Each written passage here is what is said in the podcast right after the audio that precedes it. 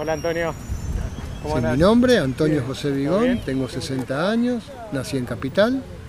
Me había olvidado cuánto tardaba. Cuatro meses solo en el río, en el Gran Paraná. Y aprendí a eso, a vivir en el kayak. ¿Cómo es, cómo es vivir en el kayak? Cuatro meses la misma rutina. ¿Cómo hacer de tu kayak una casa? Todos los días es un armar y desarmar, armar y desarmar. Y nada, fastidia. La rutina esa te fastidia. El kayak como una casa. Un hogar lleno de naturaleza, de agua, de soledad y silencios. ¿Cuál era la idea? Disponiendo de tiempo, prolongar, prolongar la estadía. Historias de Kayak Podcast. Vivencias del agua. Hoy, recorriendo el Paraná. Empecé hará unos 19, 20 años, 2005. Empecé acá en Tigre. Eh, obviamente no tenía ni idea, tenía la voluntad de hacerlo. Empecé en kayak doble, tal cual. O sea, una cierta seguridad. Eh, o por lo menos estabilidad al cruzar el Luján. Después vinieron los triples, mucho triple, y eso duró un par de años. Em, seguí remando esporádicamente y ahora unos cinco años más o menos eh, me compré un kayak.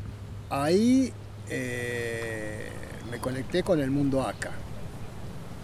Empecé a hacer un curso ACA y me di cuenta que todo lo que había aprendido estaba mal por el hecho de que traccionaba. Nadie me había explicado cómo clavar la cuchara y empujar con la mano de arriba. Entonces, ¿qué hacía? Me iba al fondeadero, llegaba arruinado después de traccionar 16 kilómetros. Eh, o sea, no tenía técnica. Los primeros pasos son insólitos, ¿viste? Porque eso es descubrir. o sea, yo me acuerdo las primeras remadas íbamos a Laura Vieja, era, íbamos al carajo cuando, cuando existía. Y, era wow, era un descubrir. Y hoy para mí, no sé, me parece que no fui ni a la esquina. Pero bueno, también tiene que ver con eso, ¿no? con tu capacidad. Y navegar solo, ya ahí el, el gran reto, bueno, Martín García es como plantar bandera para todos. ¿no? Hay pasos, recorridos que nos marcan. Y ahí está Martín García. Bueno, Martín García es como plantar bandera para todo. Después de Martín García lo que vino automáticamente fue eh, Paranacito. Y ahí me fui un mes. Villa Paranacito es agua. Somos agua, contra el agua, a favor del agua, siempre con el agua. El agua es parte de nosotros, dicen sus habitantes. Paranacito es un destino tentador para los kayakistas, que luego de cruzar los tres Paranás y de internarse en el delta entrerriano, despoblado e inhóspito, brinda la posibilidad de seguir rodeado de agua, de naturaleza y tranquilidad.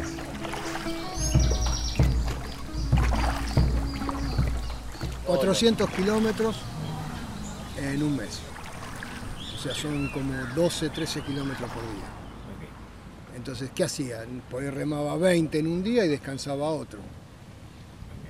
O sea, me lo tomaba muy tranquilo, muy a disfrutar. Era, eran los, los o sea, yo siempre he viajado en mi vida. He viajado en muchas cosas. Eh, por la condición económica, el kayak era un medio de transporte. Y, y aprendí a eso, a vivir en el kayak. ¿Cómo es, cómo es vivir en el kayak? sea, cómo hacer de tu kayak una casa. Lo cual es un problema porque vos, necesitas moverte, cuando llegás lo desarmás para armar campamento y al día siguiente desarmás el campamento para armar el kayak y volver a moverte. Entonces todos los días es un armar y desarmar, armar y desarmar. Y nada, fastidia, la rutina esa te fastidia. Entonces, ¿cuál era la idea? Disponiendo de tiempo, prolongar, prolongar la estadía, disfrutar el lugar. Eh, y con eso logré eh, disfrutar el viaje. Hay mucha gente que disfruta el lugar y no el viaje. El viaje es un medio para llegar al lugar. O sea, reman desesperado 40, 50, hasta 60 kilómetros para llegar a un lugar y contar lo que pasó en el lugar. Como que el viaje no cuenta. Y yo gracias al tiempo que tengo, disfruto el viaje. Bueno, después, un verano posterior, eh, me fui con Perrucci, lo nombro de repente, a Esteros de Liberá. Esteros de Liberá es un parque nacional, no podés entrar este, solo, no podés bajar tu kayak solo, tenés que moverte con un guía. Yo ya había estado años atrás en Colonia Carlos Pellegrini, donde lo tienen muy bien montado, porque de aquella era parque provincial. Ahora están desarrollando la otra parte, la parte de Concepción, ya que todas las tierras aledañas, Tompkins compró y las anexó al parque, al parque que lo hicieron nacional. Antes era provincial, ahora anexaron más tierras y lo hicieron nacional. Y bueno, él iba a ir en, en julio, por la pandemia le corrieron la fecha, terminó yendo en octubre. Cuando me corre a octubre le digo, bueno, si en vez de traerme el kayak en el tráiler, me dejas en la misma latitud sobre el Paraná, yo me vuelvo remando. Y así fue. O sea, terminamos la travesía, que fue un final de semana largo, me dejó en Bellavista, y de Bellavista a Tigre son mil kilómetros. De Bellavista, Corrientes. Corrientes Ciudad, Empedrado, Todo Paraná. Bellavista. Claro, ¿yo qué hice? Empecé a barrer la- las dos márgenes y hice 1700 kilómetros, hice 700 kilómetros más. Distintas formas de andar en kayak, diversos modos de vivir el kayakismo. Por cada persona hay una manera diferente, igual de auténtica, igual de válida. O sea, en Corrientes eh, me llevaba al río como chico para el colegio, ¿no? Es... Flotando vas a 8 kilómetros, flotando. Remando ya vas a 10. Eh, llueve, al día siguiente vas a 12. Entrás al remolino, vas a 14. O sea, en el remolino salís disparado, el kayak se dispara como una. Sale como una flecha. Eh, entonces, claro, remaba muy poco. Porque paraba. Ah, calculá que yo me levanto al amanecer. O sea, a mí el sol, a mí el, ya ni el sol, la claridad me- me saca. Una cosa, cuando vos estás este, a la intemperie, sos como un animal. Sos muy sensible, estás muy alerta. Cualquier ruido te, te despierta. O sea, nunca llegás al sueño profundo. ¿Por qué? Porque eso es una condición natural de autodefensa. O sea, vos te estás defendiendo todo el tiempo y el entorno te puede resultar agresivo. Entonces estás como alerta.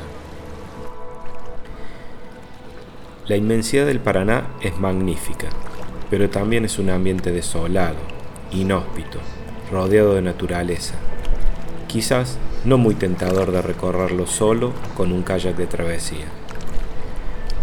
Dormir en zonas agrestes, sin nada más que río y naturaleza, noches bien cerradas u otras estrelladas.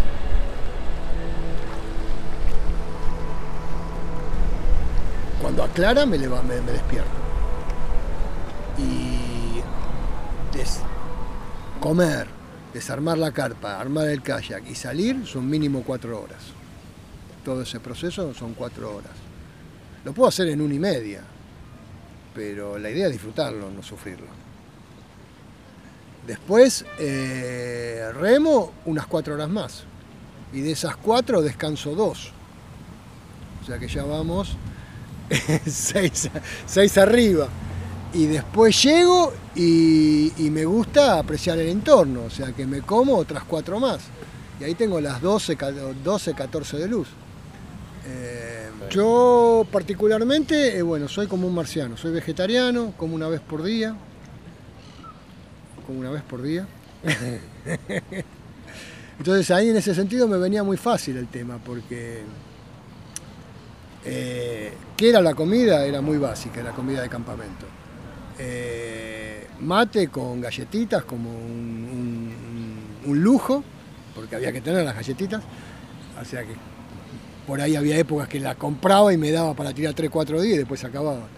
Eh, después venía leche en polvo, granola y Nestún como primer plato.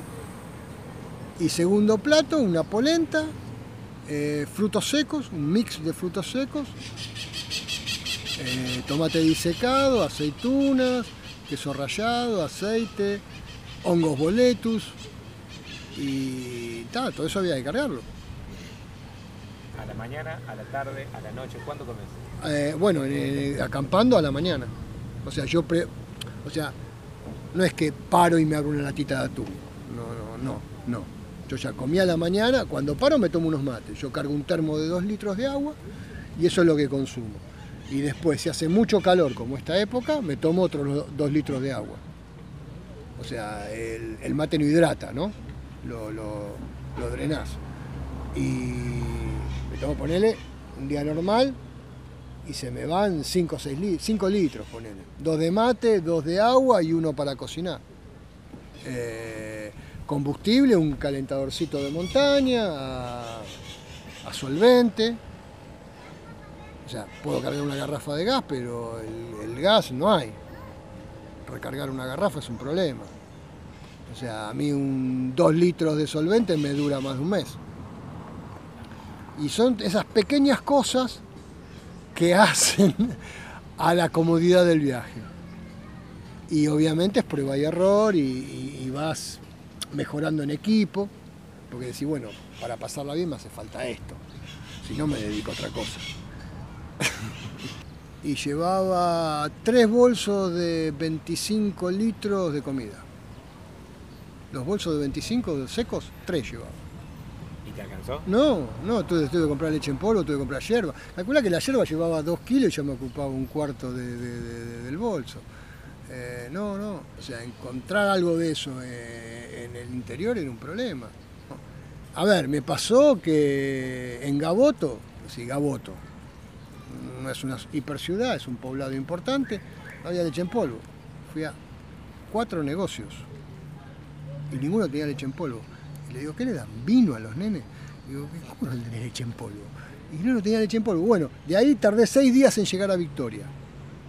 Porque la laguna estaba seca, no pude entrar, tuve que dar unas cuantas vueltas. Seis días tardé. Tuve seis días con agua. O sea, comía la granola con agua porque no tenía leche en polvo.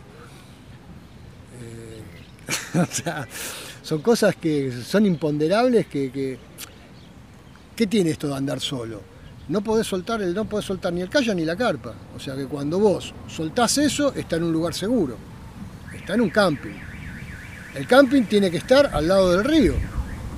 Porque si no tenés que trasladar el kayak hasta ese camping. O sea. Está buena si si cazás. Allá to- todo me decía, no tenés un chumbo, te comes un carpinchito, pescás. Hasta ahí va bien.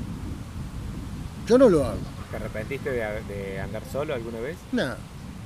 No, lo hubiera hecho con alguien que hubiera tenido la disponibilidad. Lo que pasa es que cuando la cosa se pone fea, no querés tener a, a cualquier perejil al lado. Cuando la cosa se pone fea, Qué fea. fea es que sobrepasa tus límites. Digo, si acá la vamos a pasar mal, te salta la térmica, empezás a los gritos, no razonás lo que haces, terminas haciendo cagada. Yo he remado en varias circunstancias y con gente nunca la he pasado bien. Cuando uno rema solo es muy precavido, porque está en juego tu vida. O sea, no, no- te podés cuestionar a vos. O sea, la, priorizás el sobrevivir. A mí me pasó eh, algo muy particular este, en Rosario, eh, en ese viaje, que fue una experiencia extrema.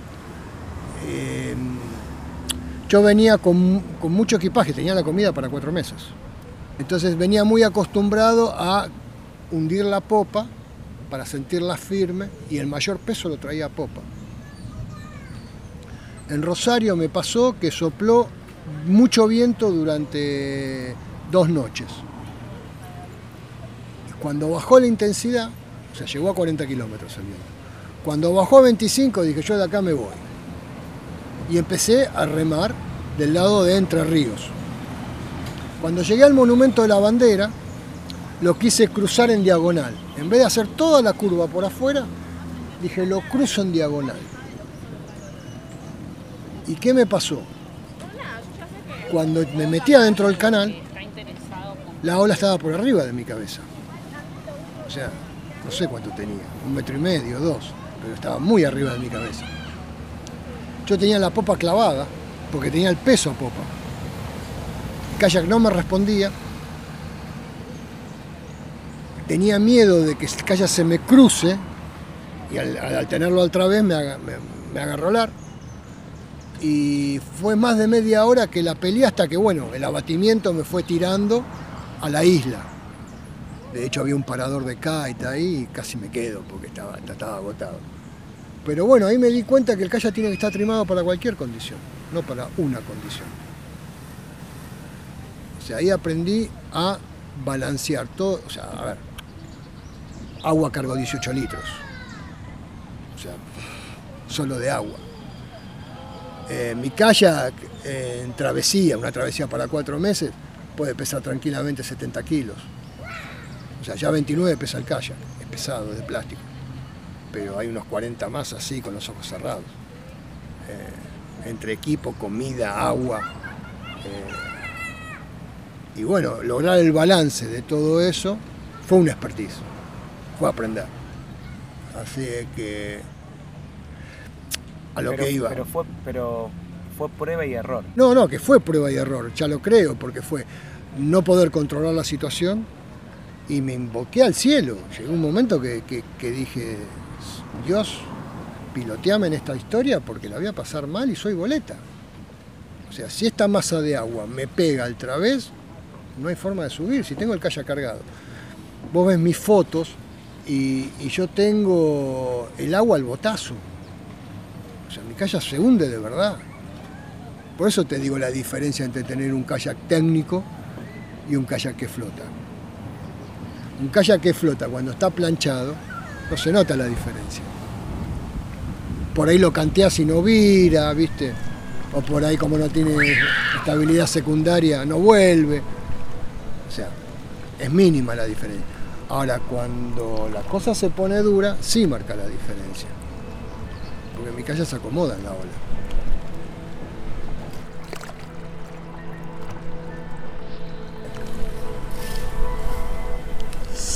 Yo lo que hoy, hoy saco de conclusión en el kayak, el kayak no es una casa. Yo lo, yo lo, he tomado eh, mis primeros, digamos, mis primeros años de remar bien, por así decirlo, ¿no? Porque antes era como que iba y no me enteraba de nada, era de, de inconsciente. Y, y después de aprender a remar debidamente, a hacer maniobras avanzadas, a aprender a rolar, eh, ahí cambió mi, mi, mi enfoque y como yo viajaba y mi poder adquisitivo me limitaba, entonces bueno, utilicé el kayak como medio. Hoy me doy cuenta que el kayak no es una casa, como yo lo consideraba. Y ahora disfruto mucho el jugar con el kayak, hacer fantasía.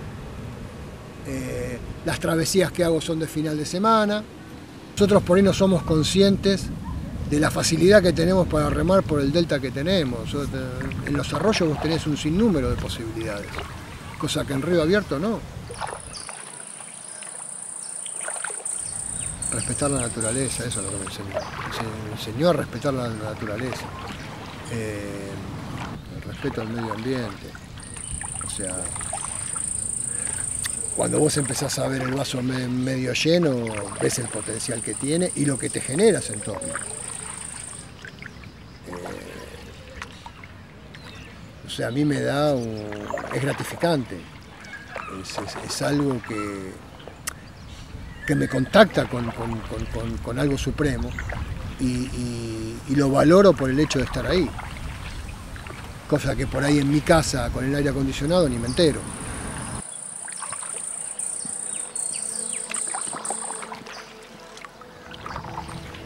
Yo desde la pandemia he visto al Delta venirse abajo. Ya hace años que por la situación económica la gente se está yendo de la isla. Eh, no hay infraestructura, es todo a pulmón. Y, Hoy mismo la están sufriendo. Hace un mes que hubo una tormenta, se cayeron todos los árboles y siguen sin luz. Y le preguntás a la compañía de luz y te dice, vamos a estar otro mes sin luz. ¿Cómo otro mes? Y sí, porque por el personal que tenemos y las tareas que tenemos que realizar, vamos a tardar un mes en restaurar todo el servicio eléctrico. Imagínate que van a estar dos meses sin luz dándole al grupo electrógeno todos los días para que funcione la heladera. Esa gente se cansa y se va. En cuanto ve una posibilidad en el continente, se va. Y no hay Estado. Sea, ¿cuál es la prioridad de una vía, navega- de una vía navegable? Que la vía navegable funcione. No hay ninguna lancha sacando árboles del, del río.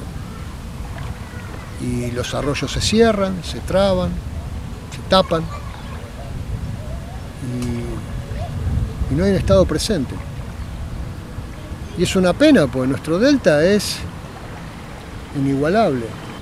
Y si no tenemos respeto por el medio ambiente, como esto, el río Tigre va a terminar como el riachuelo. ¿Qué pasó en el riachuelo? Pusieron curtiembres en 50 años, así lo dejaron negro. Y acá va a pasar lo mismo. Tenemos un estudio de 1.600 empresas sobre el Reconquista. Se, se cree que el 40% no hacen tratamiento de aguas servidas. Y acá lo vemos, en el río Tigre lo vemos. ¿Por qué está negro?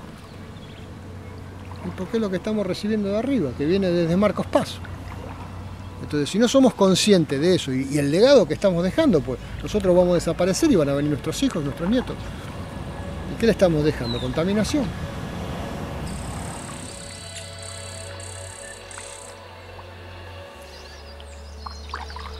Este capítulo podría terminar con una anécdota, con otra experiencia vivida, con el próximo viaje, pero sería como escaparse, sacarle el cuerpo. El río es naturaleza, es libertad, aunque a veces por nosotros mismos se convierte en lo opuesto. Seguimos en Spotify, Instagram YouTube como Historias de Kayak.